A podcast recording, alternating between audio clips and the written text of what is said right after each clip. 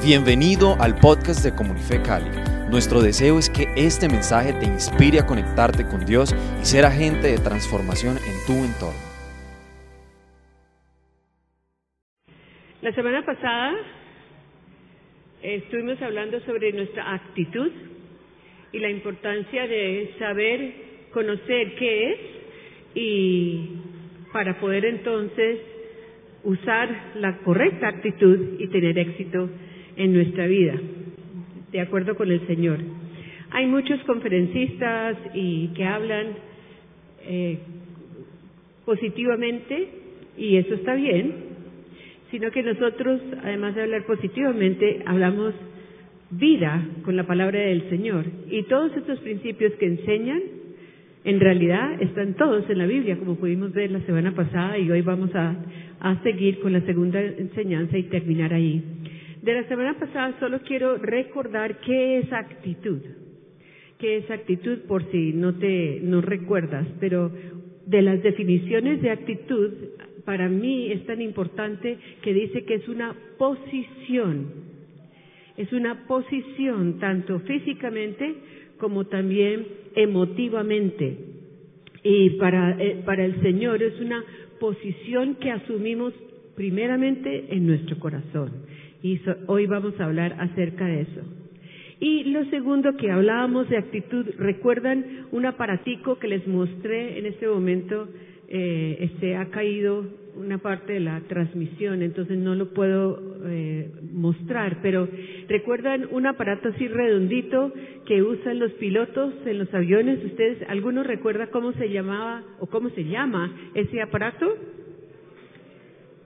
Indicador de actitud.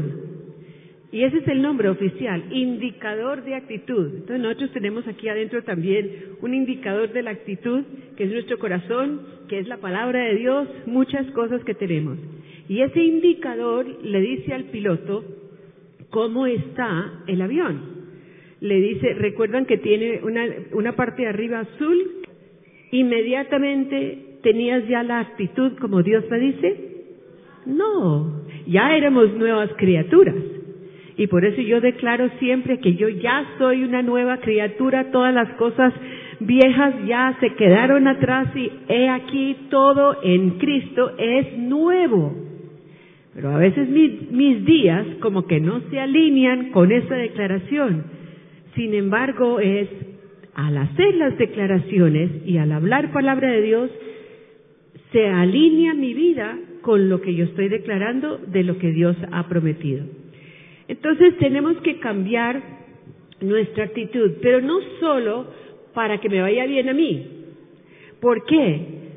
¿Qué dije ahora al principio? Que este reconocimiento para mí es para todos nosotros. ¿Por qué? Porque todos nosotros conformamos parte de una comunidad, de una familia de la fe. Todos somos mensajeros de lo que Dios nos ha dado para el mundo entero somos mensajeros del reino de Dios.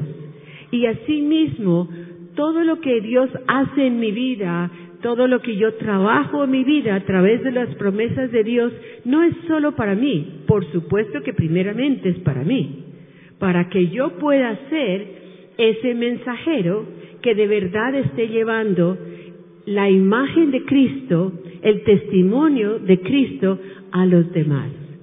Entonces, el, objetivo final es que a través de mí y el trabajo que Dios haga en mi vida, a través de ti y el trabajo que Dios haga en tu vida, esto va a llevar hacia otras vidas que necesitan conocer de Cristo para el reino de Dios. Entonces lo que estamos haciendo en realidad es para el reino. Eclesiastes 10:10 10 dice, creo que aquí sí lo van a poder, sí, lo están proyectando acá. Gracias. Si el hacha pierde su filo y no se vuelve a afilar, hay que golpearlo más, con más fuerza. O sea, esa hacha, esta verdad que nosotros sabemos, ya sea nuestros pensamientos o mi boca o mi corazón, lo tengo que mantener bien afiladito, bien afilado. Quiere decir siempre, ustedes han, han, tratado de, de, cortar, yo no sé, la carne, un pollo, lo que sea, con un, con una, un cuchillo no afilado. ¿Le corta? No. no le corta. Entonces siempre tiene que estar afilado para que su función se pueda dar. Tú y yo también tenemos que estar afilados con lo que el Señor nos da. Hubo un general muy importante del ejército de los Estados Unidos y en la Segunda Guerra Mundial que se llamó el general MacArthur.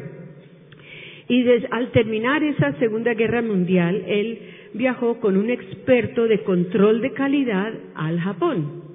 Recuerden, acaba de terminar una guerra horrible, entonces se van a, hacer un control de calidad a la, nación de Japón.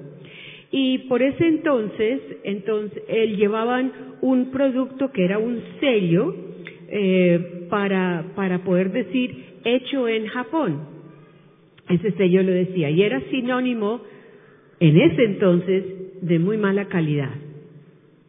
El sello que ponían en las cosas del, Japón, hecho en Japón, no era como ahora, uy, qué orgullo, hecho en Colombia, qué maravilla. No, era todo lo contrario. Ojo, esto es hecho en Japón, la calidad no sirve. Este experto entonces reunió a muchos empresarios, los más importantes de la nación, y les dijo lo siguiente, si ustedes cada día, ¿cada cuánto? Cada día si ustedes cada día mejoran algo de su vida y de su producto, convirtiendo el concepto de calidad no solo en algo para mantener, sino en algo para obtener y para volverlo un estilo de vida, en 10 años le habrán dado un vuelco total a la economía del Japón. Luego, si siguen mejorando algo, ¿cada cuánto? Cada día, por más insignificante que parezca ser, ya no en 10 años, sino en 30 años, se convertirán en un poder económico mundial. A los 10 años las industrias del Japón hicieron eso mismo. Estudiaron el automóvil norteamericano y lo mejoraron y luego se lo vendieron a los consumidores norteamericanos. Las personas compraban los productos japoneses por su buena calidad. Y asimismo, a los 30 años, Japón se convirtió en una potencia económica mundial, lo cual todavía lo es. Miren qué importante es cada día trabajar en la calidad de mi vida como Dios lo tiene. Así que una nación entera cambió, su economía cambió solo por qué? Por su actitud. Porque estaban destrozados, no tenían nada. Japón es una nación que no puede vivir de la, de la agronomía como nosotros y de muchas otras cosas, no lo tienen y sin embargo se convirtió en una potencia mundial económicamente hablando y en todo lo que, lo que tienen hoy en día de tecnología también. Aunque sea solo, esa es una conclusión, aunque sea solo un por ciento cada día, afila tu estilo de vida. Porque si cada día mejoras, ¿cuántos días tiene el año? 367. Porque si cada día mejoras un por ciento, en el año habrás mejorado por lo menos un 300% para el reino de Dios. Qué lindo este concepto, ¿cierto? Vuelvo y digo, no depende de las circunstancias. Japón estaba derrotado después de la guerra. Ellos no ganaron. Y sin embargo, miren lo que pasó. Entonces, dice Primera Tesalonicenses 4.1, por lo demás, hermanos, les pedimos encarecidamente en el nombre de Jesús, que sigan progresando. No nos quedemos satisfechos en el momento en que estamos y cómo estamos. Sigamos siempre progresando en el modo de vivir que agrada a Dios, tal como lo aprendieron de nosotros. De hecho, ya lo están practicando. Qué lindo. Busca algo en ti que necesitas tú mejorar. Siempre tenemos algo en nosotros y vamos a seguir teniendo algo que necesitamos mejorar. Pero lo importante es que tú buscas y veas, Señor, ¿dónde, qué, en qué tengo yo algo por mejorar? En mi carácter, en mi actitud, en mi proceder, en mis acciones, en tu manera de vestir, de responderle a tu cónyuge, lo que sea, tu, tu manera de hablar de tu propia fe. En algo siempre tenemos que cambiar. Entonces nos ponemos una meta, ponte una meta, tanto de tiempo como fecha. Bueno, de aquí a dentro de una semana voy a hacer este ejercicio en que no va a salir una palabra de queja de mi boca. Una semanita, a ver cómo nos va, o siquiera un día entero. En, un día que no me salga una palabra queja y así vamos trabajando y Dios te está diciendo, dentro de ti yo ya he puesto todo el potencial que tú necesitas para poder salir adelante. Y si tú crees que tú no puedes saltar esos, esos dos metros de aquí a allá, pues Dios te dice, yo ya puse en ti todo el potencial para hacer lo que a ti te parece imposible, lo puedes hacer en mí. En Hebreos 12.1 dice, por tanto también nosotros, que estamos rodeados de una multitud tan grande de testigos, despojémonos del lastre que nos estorba, quitémonos esas cosas de encima Solo yo lo puedo hacer en mi vida. Tú no lo puedes hacer por mí, ni yo lo puedo hacer por ti. Cada uno lo tenemos que hacer y en especial del pecado que nos asedia y corramos con perseverancia. Digamos todos, perseverancia, la carrera que tenemos por delante.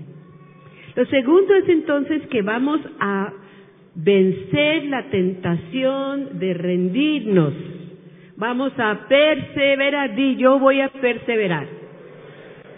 Yo no sé cuántas veces yo he pensado y le he dicho al Señor, hasta aquí llego, ya, colgué la toalla, no más. Obviamente no me deja. Y digo yo, no estoy perseverando, ya estoy en mi mente y ya estoy en mi boca declarando cosas que Dios no me ha dicho que son su voluntad.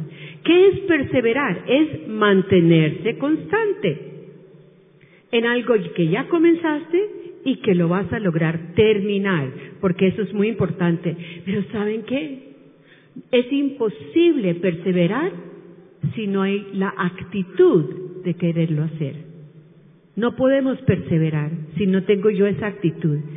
Entonces, perseverar es mantenerme constante en una actitud, eso es lo que tengo que, mantenerme, no necesariamente las acciones, mi actitud, yo tengo que mantenerla perseverante en cuanto a mi opinión, en cuanto a lo que yo estoy queriendo lograr, para que dure permanentemente esa actitud hasta lograr lo que debo hacer.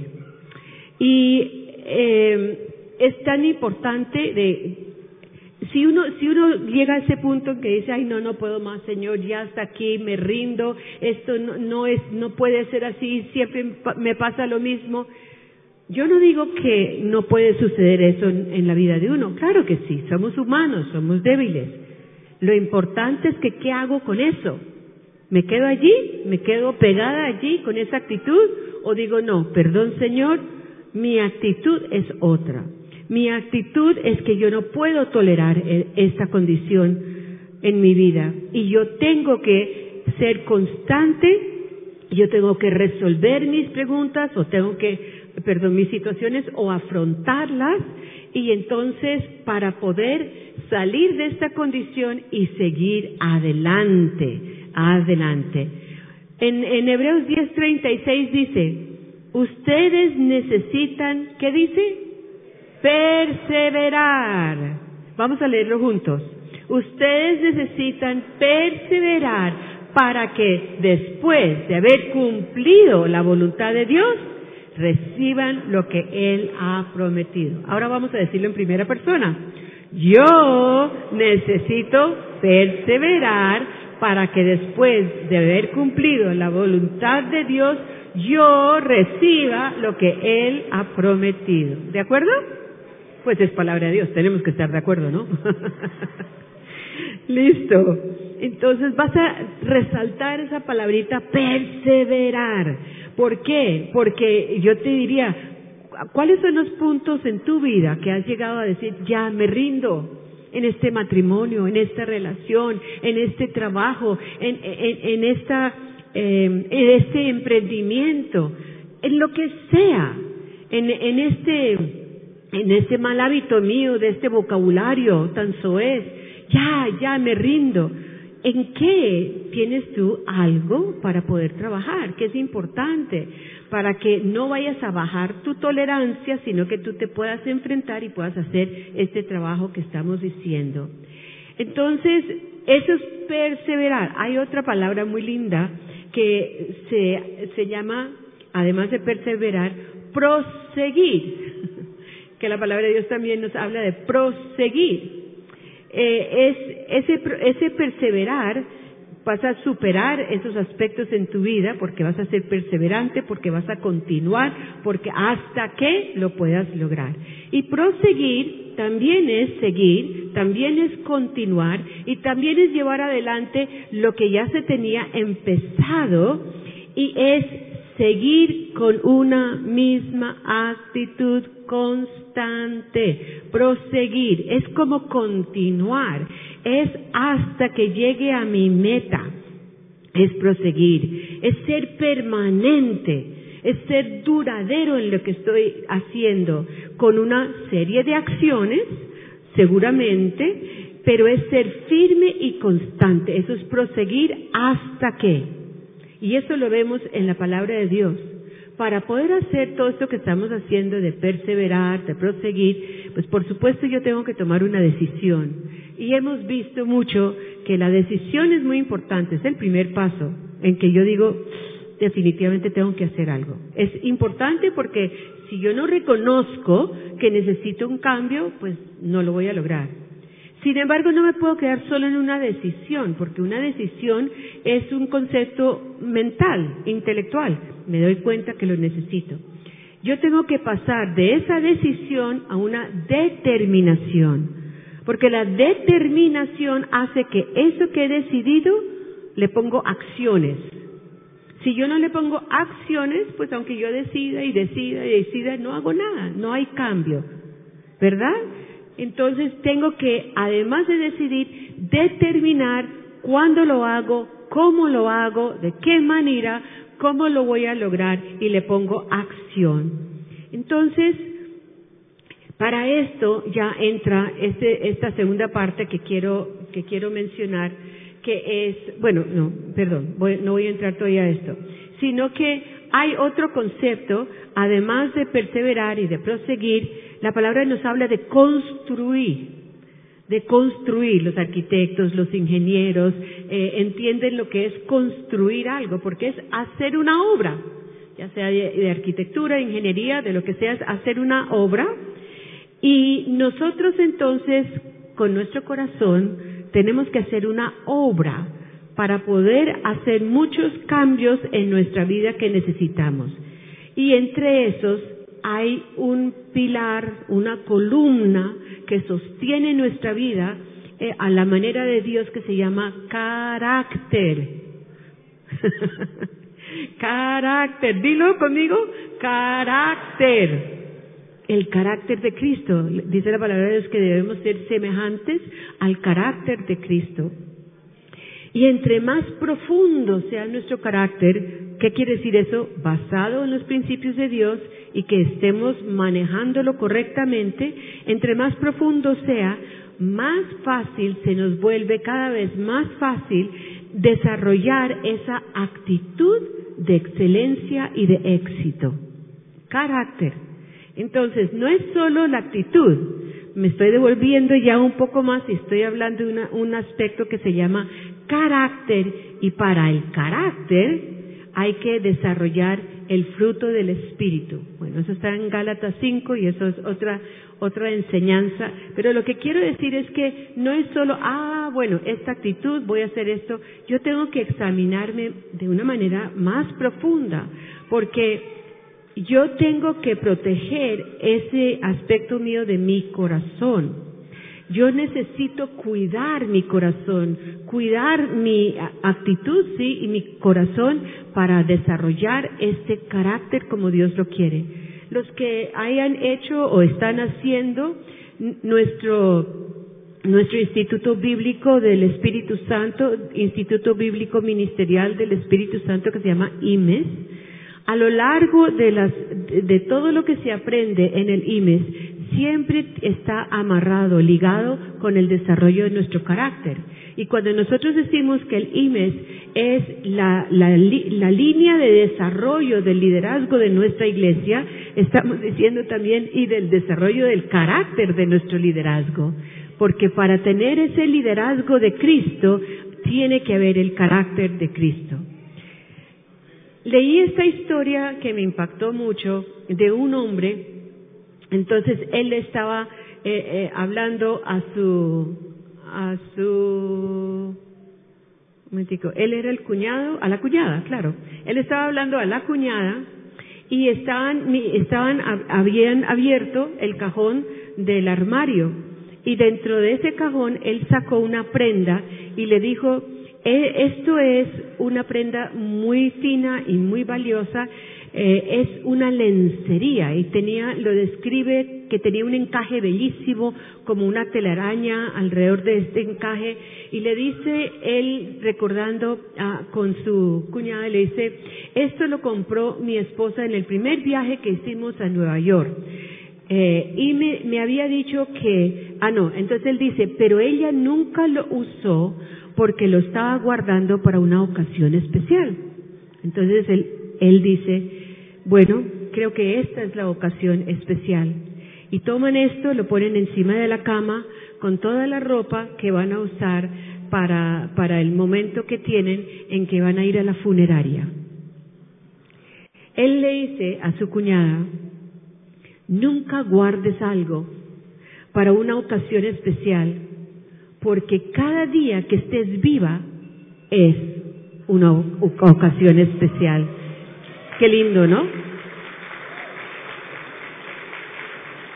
Y eso me impresionó a mí. Recuerdo hace muchos años, una tía abuela de Randy era soltera, entonces ella le estaba diciendo a todos sus, sus sobrinos que cuando ella fuera a partir, que qué querían ellos, entonces le iba poniendo el nombre a cada cosita. Y, y ella me dijo a mí, eh, porque nos regaló a nosotros una vajilla muy linda. Entonces me dijo a mí, mira, aunque esta vajilla es muy linda y muy fina, nunca vayas a guardarla para una ocasión especial, porque tú tienes un esposo y cada vez que le puedas servir en esta vajilla es una ocasión especial. Me acordé mucho de esto y ella tenía toda la razón. Entonces esta historia me impactó muchísimo queriendo decir con esto que no podemos postergar lo que Dios quiere que hablamos, eh, perdón, que hagamos. No hay que retener, no hay que guardar, sino hacer lo que Dios quiere que nosotros hagamos. Una, una, un escrito de Aristóteles, él dice, disfrutar de las cosas que debemos y, perdón, disfrutar de las cosas que debemos disfrutar y odiar las cosas que debemos odiar, tiene la mayor relación en cuanto a lo que es la excelencia del carácter. Vuelvo y repito, disfrutar las cosas que debemos y odiar las cosas que debemos es lo que más se puede relacionar a lo que es la excelencia del carácter. O sea, hay que odiar lo que debemos odiar y hay que disfrutar de lo que debemos disfrutar.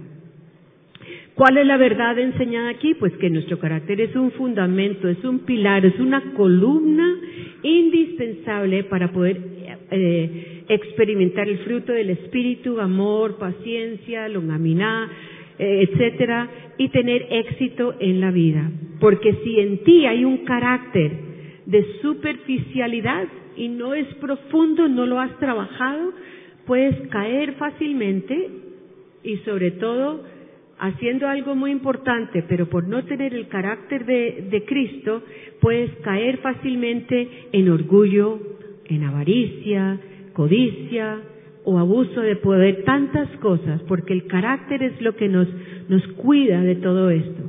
Entonces, una pregunta, ¿Cómo se desarrolla el carácter? ¿Tú has pensado en que tienes que desarrollar tu carácter? Pues es algo que tenemos que hacer. Primeramente hay un precio que pagar. En el reino de, Dios todo tiene un precio que pagar. Pero qué lindo es el fruto y el resultado de ese precio que pagamos.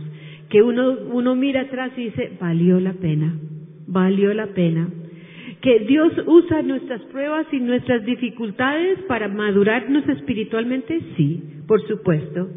Pero también tú tienes que aplicarte, tomar una determinación de estudiar, no solo leer. Leer está bien, hacer devocionales está bien, pero estudiar la palabra, rumiar, como decía Randy, en la meditación de meditar, es leer, es aprender, aprender, es memorizar, es repetirlo, es hablarlo.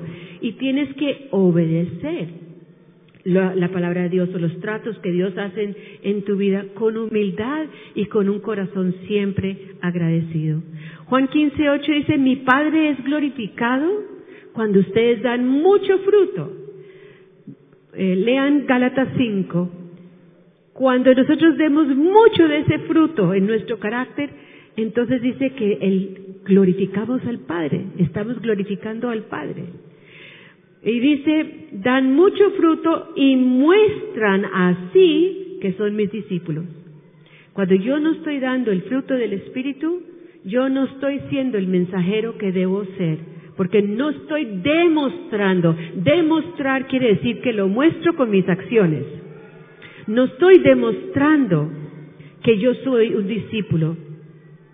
Hablaban una vez de una montura en un anillo y entonces la piedra de ese anillo, para que no se caiga, tiene que tener una montura. Y asimismo es el carácter. El carácter es como esa montura que no permite que esa piedra del anillo se caiga, sino que permanezca ahí esa montura. Y así funciona el carácter. Ese carácter es la montura que, que hace que ese fruto del Espíritu en mi vida siga allí y siga dando más y más fruto. Pero el carácter no es barato, así como un anillo de una piedra preciosa no es barato. Sin embargo, cuando yo veo algo y sé cómo me va a funcionar o servir y yo digo, pues no es barato, pero vale, vale la pena comprar esto porque voy a poder hacer tal y tal y tal, pues así mismo tenemos que pensar, si esto me está costando, si me duele, vale la pena porque estoy desarrollando el carácter de Cristo en mí. Entonces, ¿estás dispuesto a pagar el precio? Yo sé que no entendemos mucho qué significa eso hasta que nos empiezan todas las, las, dificultades y las oposiciones y lo que sea. Lo que decía aquí el pastor Farid fue muy cierto. Cuando empezamos con esto de alabanza y adoración y estábamos reuniéndonos en lo que hoy en día es el Consejo Municipal, ahí nos reuníamos, nunca se había reunido una iglesia en un, en un lugar no solo público, sino cívico de gobierno, pero cuando Dios nos llevó allá sabíamos que estábamos pisando territorio de gobierno de la ciudad y proféticamente estábamos declarando que Cali era una ciudad para Cristo. Pero tuvimos mucha persecución, no solo por eso, por muchas otras cosas. Y era una persecución a veces hasta personas cercanas nuestras, a veces del liderazgo mismo de la iglesia y la primera eh, persecución que tuvimos fueron las dos parejas que eran los ancianos de la iglesia. No había más liderazgo porque estábamos apenas empezando y nos criticaron y se fueron y eso fue horrible porque la reacción de uno es muy fuerte, además de la desilusión, etcétera, etcétera. Sin embargo, en medio de todo esto empezó el Señor a hacer un trabajo con nuestro carácter y fuimos aprendiendo una verdad que no conocíamos eh, en esa dimensión. Entonces, ¿qué tan importante es estar dispuesto a pagar el precio? Filipenses 3, 8, 11. Vamos a leerlo juntos. ¿Listos? Es más, todo lo considero pérdida por razón del incomparable valor de conocer a Cristo Jesús, mi Señor. Por Él lo he perdido todo y lo tengo por estiércol a fin de ganar a Cristo. Así espero alcanzar la resurrección entre los muertos. Yo les puedo hacer una lista de todo lo que yo he perdido, que yo pensaba que era lo máximo, que eran los, eran los logros más importantes de mi vida. Y ahora miro atrás y digo, bueno, fue importante, pero no era lo máximo. Lo máximo es Cristo y de lo que yo he aprendido y lo que yo he crecido en Cristo Jesús no tiene comparación de lo que perdí, entre comillas.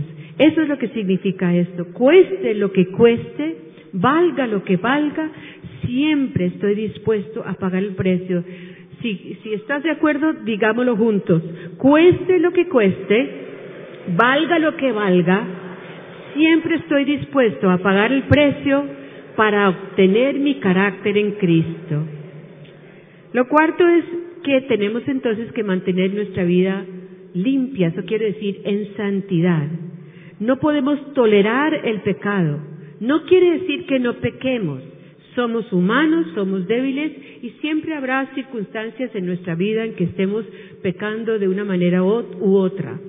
Sin embargo, lo que la palabra nos dice es que como todo lo tengo dentro de mí como nueva criatura para poder hacer lo que Dios me manda, si yo veo que hay una condición pecaminosa en mi vida, yo tengo que eh, no tolerarla, sino afrontarla y resolver esa situación de mi vida. Recuerda que no es tan solo el pecado que destruye, que destruye al pueblo de Dios, tantas, eh, tantos ejemplos que tenemos en la, en la, palabra de Dios, sobre todo en el, en el Antiguo Testamento, es el pecado no resuelto. No es solo el pecado, no es solo la acción, sino es cuando tú y yo en nuestra vida no resolvemos eso y limpiamos eso de nuestra vida para, para santidad. Eh, Josué lo vio en, en, su vida y Dios les había prometido que iban a ganar una batalla, no la ganan, él va donde el Señor y, y le dice, pero ¿qué pasó? Tú dijiste. Y entonces Dios le revela que hay pecado entre el pueblo con Acán y mientras ese pecado no se resuelva y no lo saquen de allí y, y, no pidan perdón, no van a poder seguir teniendo éxito en las guerras más adelante. Entonces, no es solo el pecado, sino resolverlo. Es primero reconocer el pecado, pero segundo resolverlo. Juan, primera Juan 1.9, digámoslo juntos, si confesamos nuestros pecados, Dios, que es fiel y justo, nos perdonará y nos limpiará de toda maldad. Esa es una promesa. Entonces tenemos que mantenernos firmes con esta promesa. conclusión, declaremos, me mantengo limpio, dándole gracias a Dios y siguiendo con edificar mi carácter. El próximo punto es entonces, debo pensar de manera correcta. Aquí vienen los pensamientos. Y yo voy a pensar de manera correcta, de acuerdo a lo que Dios dice.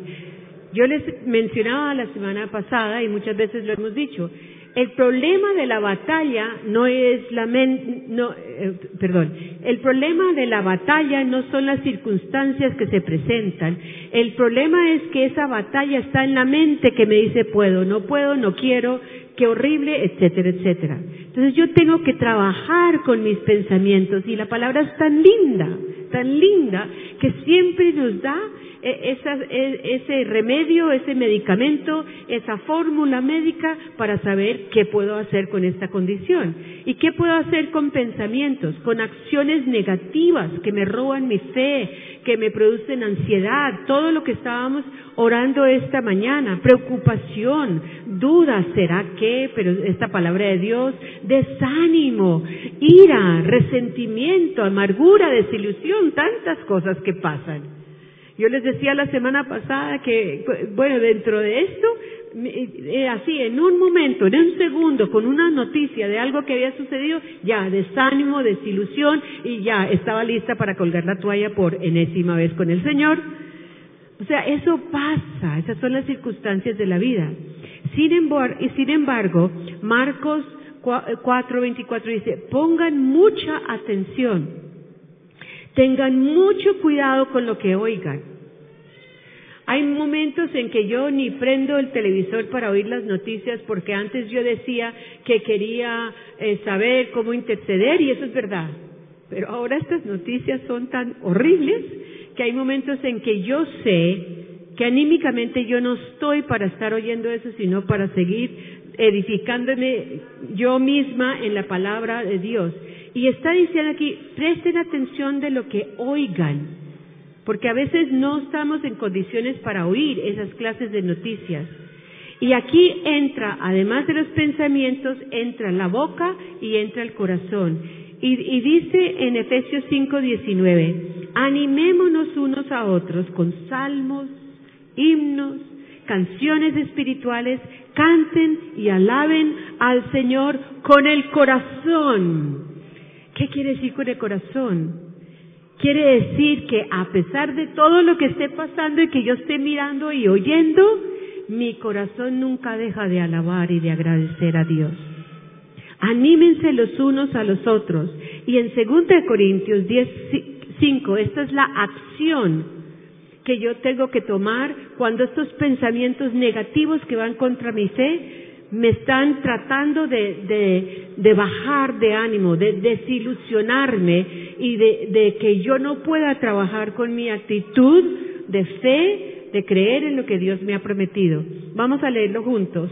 Destruimos argumentos y toda altivez que se levanta contra el conocimiento de Dios. Y llevamos, ¿cómo? Cautivo todo pensamiento. Explica, perdón un momentico, explícame tú cómo puedes llevar un pensamiento cautivo. ¿Lo puedes coger? ¿Cómo haces tú para llevar un pensamiento cautivo? Porque aquí me están diciendo que es mi responsabilidad llevarlo cautivo. ¿A qué?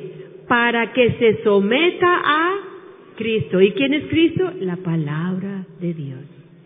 O sea, todo pensamiento que tienes tú y que te está diciendo que tú no puedes, yo digo, un momento, yo no voy a aceptar ese pensamiento, porque yo sé que en la palabra de Dios dice, todo lo puedo en Cristo.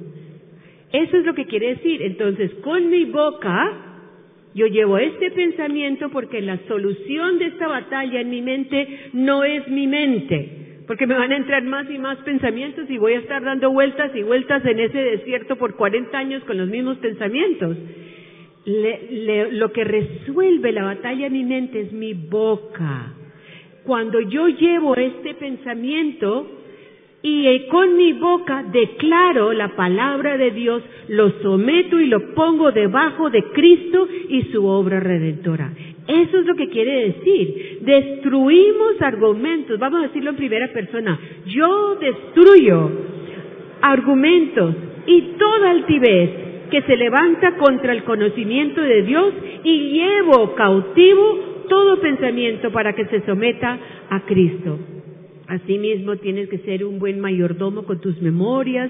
A veces las memorias como que tienen una entradita a través de la música y te trae memorias de quién sabe qué, que no te debería traer, y etcétera, etcétera. Entonces, por eso también es tan importante oír música de alabanza, que exalte a Dios. No digo que no se puede oír otra clase de música, pero por ejemplo, cuando yo estaba, yo acababa de, dar mi vida al Señor de nacer de nuevo y era una canción que yo amaba, pero nunca reparé la letra, simplemente la persona que lo cantaba, la música, y era triste, y yo estaba en una condición muy triste, y la canción se llama Killing Me Softly, que quiere decir matándome suavemente.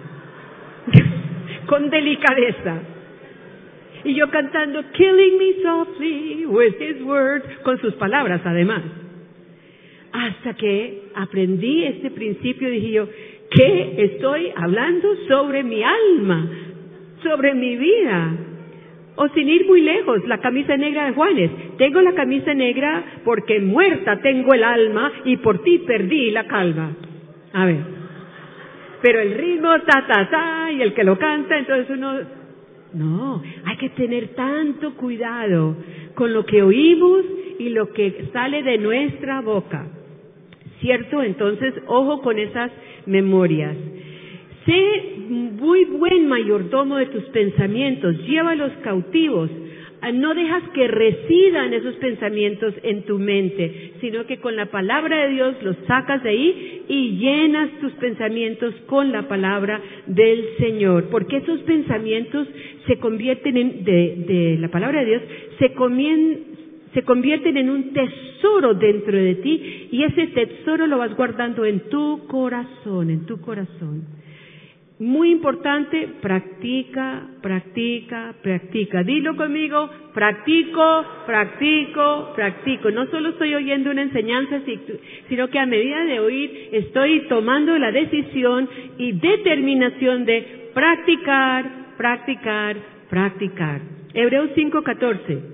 En cambio, el alimento sólido es para los adultos, para los que tienen la capacidad de distinguir entre lo bueno y lo malo nosotros tenemos esa capacidad, Dios nos, nos la ha dado para discernir qué es lo correcto, lo incorrecto, qué es lo bueno según la palabra de Dios, qué es lo malo. ¿Para qué? Para que entonces eso sea firme en mi corazón y de ahí, como de toda mi vida, mana, sale, nace desde mi corazón, lo que yo hablo y lo que yo pienso, yo tengo que guardar muy bien ese corazón.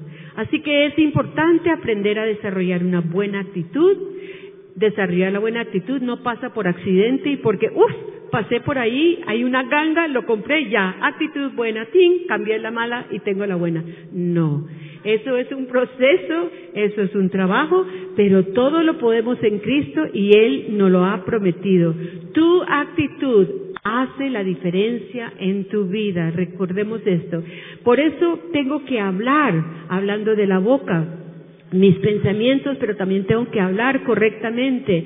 La duda nace en mi mente, pero la fe nace en mi corazón. Entonces, por eso es que tengo que tomar la palabra de Dios y no permitir esa duda, ¿será que puedo? ¿Será que no puedo? Sino que con mi boca declaro lo que Dios me ha prometido, aunque en ese momento no lo esté sintiendo, esto no tiene que ver con sentir, con sentimiento, eso tiene que ver con que Dios habla y la palabra de Dios todavía tiene vida, porque esa palabra todavía está sosteniendo a todo el universo, porque Él dijo, hágase y se hizo y no se ha caído. Y Hebreos 11.3 eh, dice que todavía la palabra de Cristo está sosteniendo la creación de Dios, porque Cristo es la palabra de Dios. Por eso entonces, la duda que nace en mi mente, yo la yo hablo la palabra de Dios y la fe sale de mi corazón. La fe no es intelectual.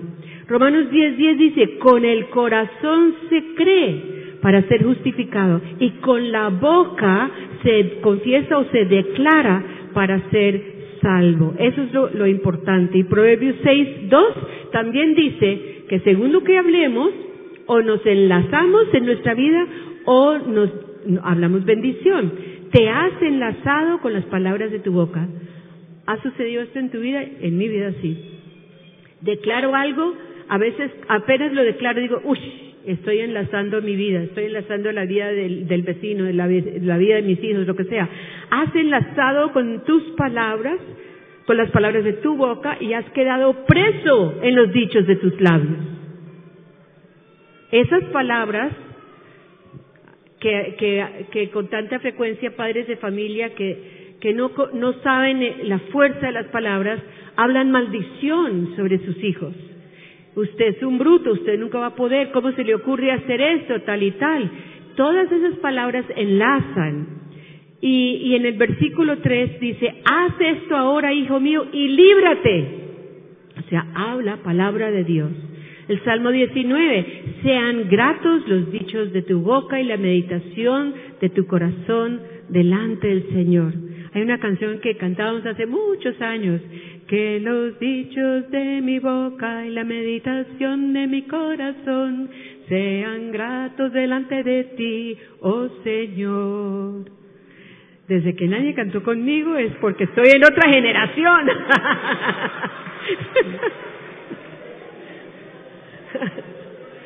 ah, esta fila sí cantó conmigo. Ah, bueno.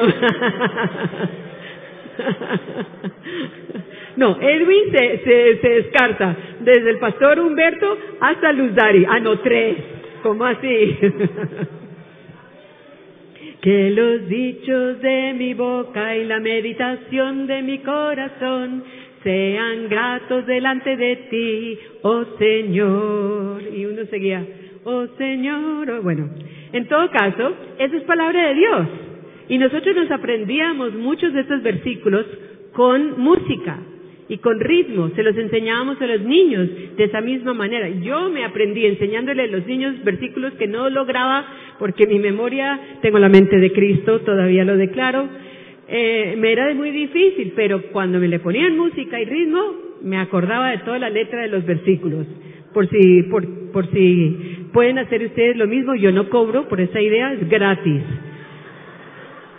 Mira que tienes un milagro en tu boca, un milagro que Dios nos ha dado. Lo que tú digas en medio de tus dificultades va a determinar si te quedas ahí o si te sales de esas dificultades.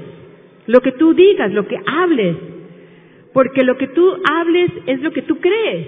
Entonces yo quiero hablar lo que Dios dice de mí. Y a medida que lo hable y lo hable, eso se atesora en mi corazón y ya solo va saliendo como palabra de vida.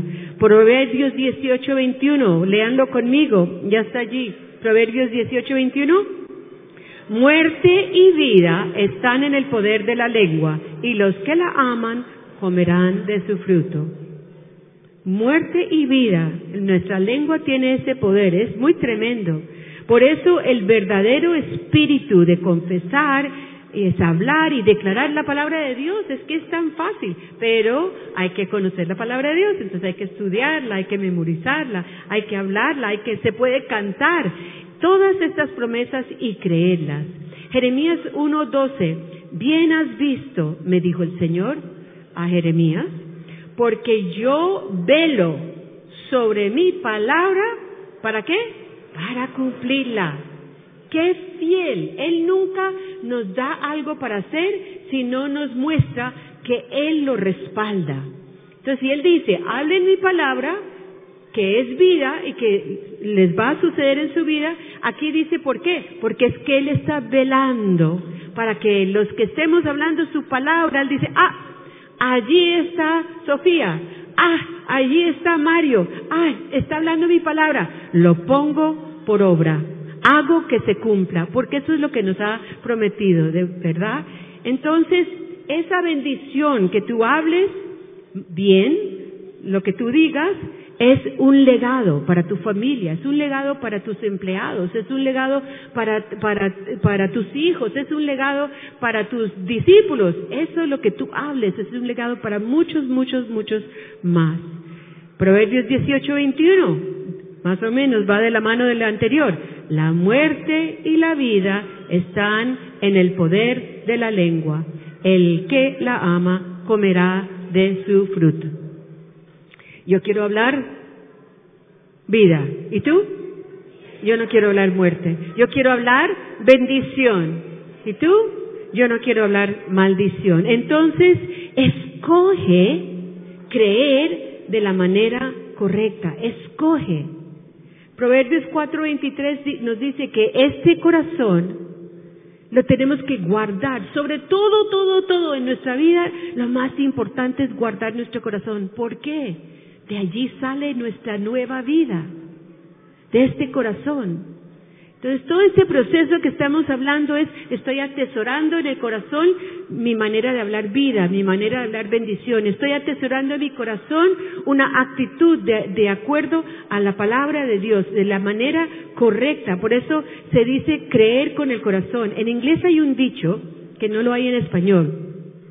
Cuando tú vas a memorizar algo, el dicho es say it by heart. O sea, dilo o memorízalo por corazón. Y en realidad es muy bíblico ese dicho, porque lo que está diciendo la palabra del Señor es, deja que tu corazón memorice, reciba, lo vas entrenando, lo vas, vas atesorando todo en tu corazón, porque de allí va a salir tu vida, de allí sale tu fe que te permite actuar, de ahí sale tu creer que te permite accionar, de ahí sale el fruto del Espíritu Santo, de ahí sale todo esto y todas esas acciones y evidencia y manera de hablar que son, bueno, sí, son la evidencia de tu fe que tú tienes con el Señor. Em, ya terminando, quiero dar una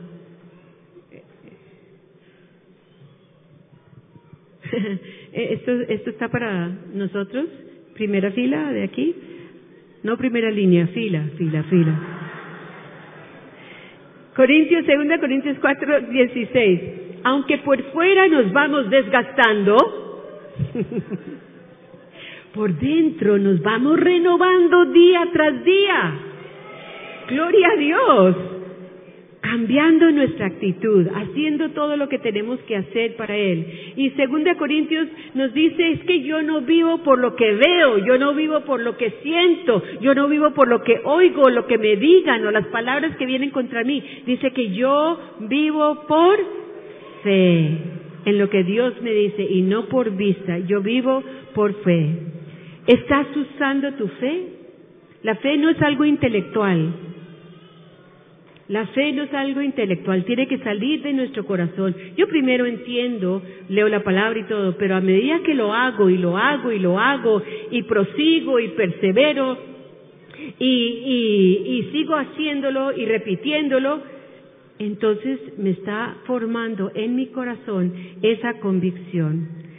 Quiero entonces eh, que sepamos y entendamos que es mi responsabilidad para mi vida y tu responsabilidad para tu vida, hacer crecer tu fe, hacer alimentarla como con la palabra de Dios, alimentarla como hablando la palabra de Dios, ejercitando tu fe, hablándola, creyéndola, ponla a trabajar, dale gloria a Dios, dale, eh, dale gracias a Él, porque para el que cree todo es posible, dice Marcos. Dilo, para el que cree todo es posible y yo creo y todo es posible para mí. Dilo, y yo creo y todo es posible para mí. Es que lo tenemos hecho. Todo, todo. Dios ya nos lo prometió. Hermanos míos, ¿de qué aprovechará? Si alguno dice que tiene fe, pero no tiene qué? Obras. ¿Por qué? Muéstrame tu fe sin obras y yo te mostraré la fe por mis obras. Entonces no me digas que tienes fe si no estás mostrando tus obras. Nunca te vayas a rendir, nunca, di nunca me rindo. Y si te provoca rendirte, acuérdate, me levanto y declaro la palabra de Dios. Y si hay un aspecto de tu vida en que te está dejando ser muy débil en tu carácter o, en, en tu actitud, pídele al Espíritu Santo que te muestre y trabaja eso y busca los versículos de ese tema. Siempre vas a encontrar en este manual de vida, siempre vas a encontrar la medicina perfecta para cualquier condición y necesidad de tu vida. Siempre. Escoge, di yo escojo cambiar para ser mejor. Yo escojo santidad construir, continuar, proseguir, perseverar, practicar y habituarme a un estilo de actitud según la santidad de la palabra de Dios. Y yo declaro que terminaré bien mi vida, porque practico y practico y practico la palabra de Dios. Vamos a terminar este, este versículo de Proverbios 2.15. Quiero que lo podamos leer juntos, pero no se me vayan a cansar porque es un poquito largo. Pero esta es la conclusión de todo lo que hemos hablado la semana pasada y esta. Hijo mío, si recibes mis palabras y atesoras mis mandamientos dentro de ti, da oído a la sabiduría, inclina tu corazón al entendimiento porque si clamas a la inteligencia y alzas tu voz al entendimiento, si la buscas como a la plata, está hablando de, no de dinero, ¿no? Como eh, como la plata por, por la fineza de, del, del material y la procuras como a tesoros escondidos, entonces entenderás el temor del Señor y descubrirás el conocimiento de Dios. Este temor del Señor es el respeto, es la honra a Dios, a su palabra y sus principios. Porque el Señor da sabiduría. De su boca vienen el conocimiento y la inteligencia. Él reserva la prosperidad para los rectos. Es escudo para los que andan en integridad. Guarda los caminos del juicio y, y, preserva el camino de sus santos. Entonces discernirás justicia y juicio, equidad y todo buen camino. Porque la sabiduría entrará a tu corazón y el conocimiento será grato a tu alma. La discreción velará sobre ti, el entendimiento te protegerá para librarte del mal camino, para librarte de los hombres que hablan cosas perversas, de los que dejan los caminos de rectitud para andar por caminos tenebrosos, y de los que se deleitan en hacer el mal, cuyos caminos son torcidos y se extravían en sus caminos. Entonces, eh, la actitud, la actitud la vamos a ver eh, demostrada de una manera bíblica, porque la actitud recuerda es según tú percibes. Entonces tenemos que percibir nuestra vida y las situaciones como Dios las percibe. No tiene nada que ver con tu personalidad, no tiene nada que ver con tu trasfondo, es como tú percibes. Y eso es lo que acondiciona tu actitud. Vuélvete en un agente de cambio. Di yo soy un agente de cambio en Cristo Jesús. Pero primero tenemos que cambiarnos nosotros para poder cambiar a otros, ¿cierto? Entonces, cuatro cosas, dice Proverbios 30,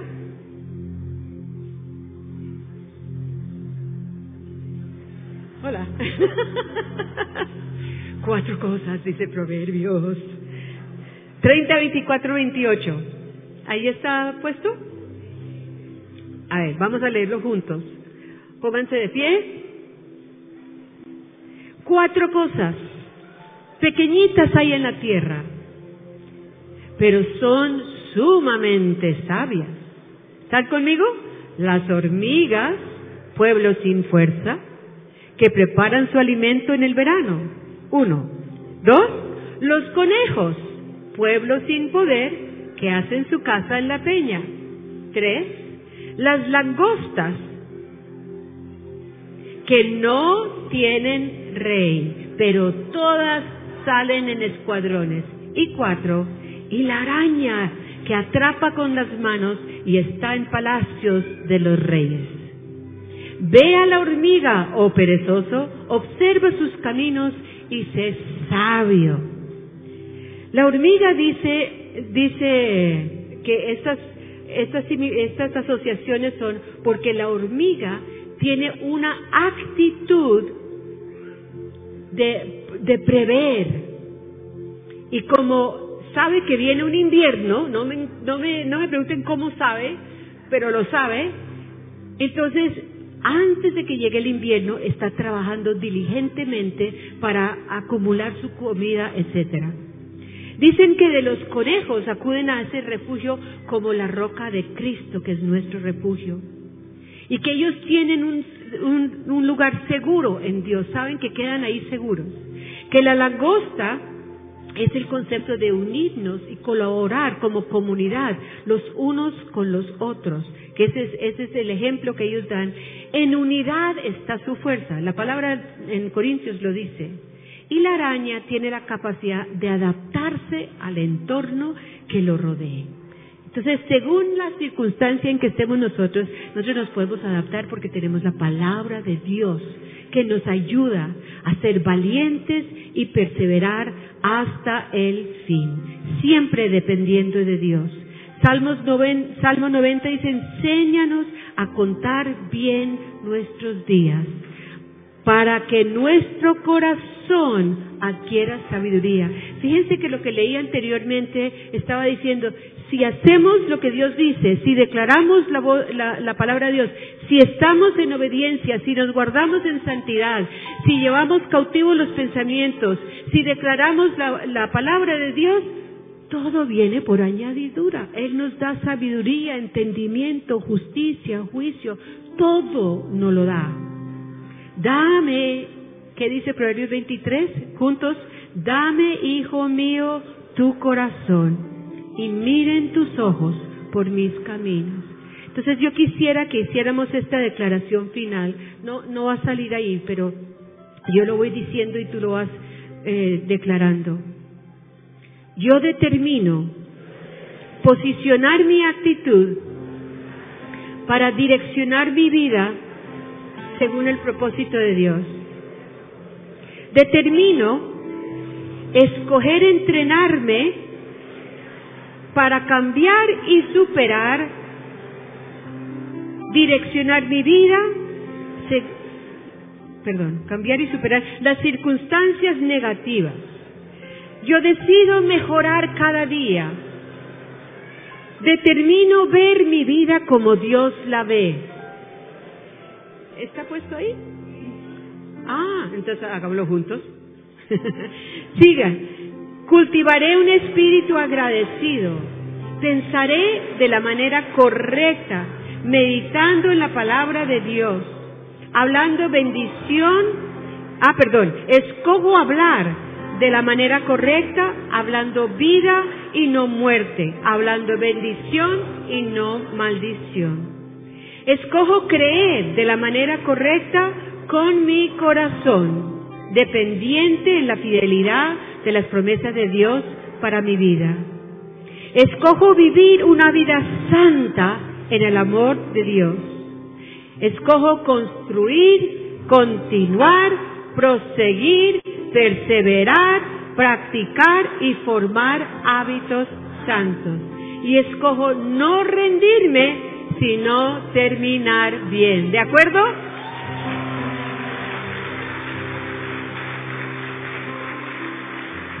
Eh, ¿Pusieron las imágenes de los animales? ¿Salieron? ¿Me los puedes volver a poner? ¿Es posible? Gracias. ¿Perdón? sí. Es que la palabra es muy, es muy sabia. Proverbios 30. Este, todo este capítulo, Proverbios 30. Miren esta hormiga. Ya sabemos cómo trabaja la hormiga.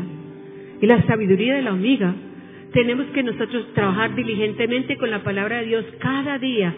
La siguiente, el conejo, y ese conejo que se, que se esconde cuando ve el peligro, pero es en Cristo, en la roca, en Cristo Jesús, él sabe que tiene un seguro, perdón, un refugio seguro en Dios. ¿Sigue? La langosta.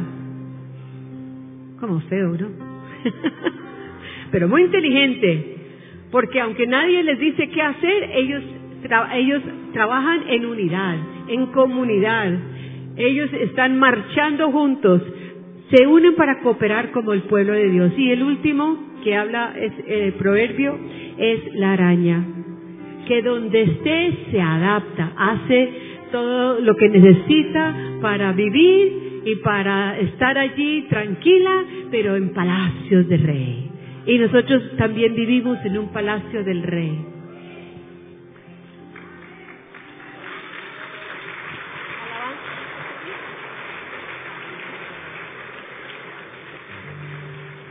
Gracias, Señor. Vamos a terminar dándole gracias al Señor y declarando gracias por el fondo musical.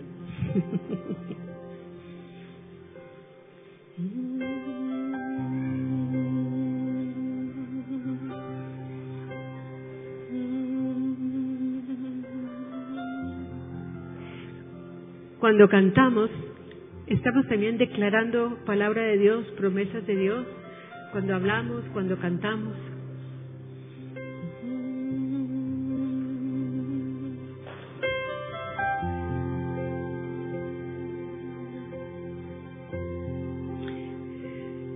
Y cuando cantemos, tómalo como tu declaración hacia Dios.